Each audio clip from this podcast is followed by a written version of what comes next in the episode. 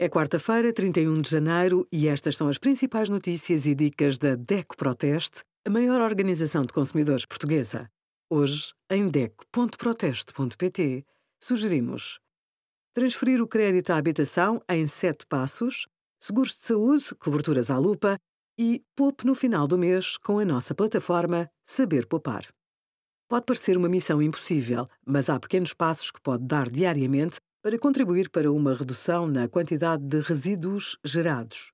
Antes do boom do plástico, era comum comprar a granel. Hoje, volta a ser possível fazê-lo em algumas lojas. No que diz respeito a produtos de limpeza, as alternativas ainda são um pouco limitadas. No supermercado, evite usar sacos para pesar fruta e legumes. Opte por produtos sem embalagem ou com embalagens mais sustentáveis e evita a utilização de produtos descartáveis, escolhendo produtos que possa reutilizar. Obrigada por acompanhar a DECO Proteste, a contribuir para consumidores mais informados, participativos e exigentes. Visite o nosso site em deco.proteste.pt.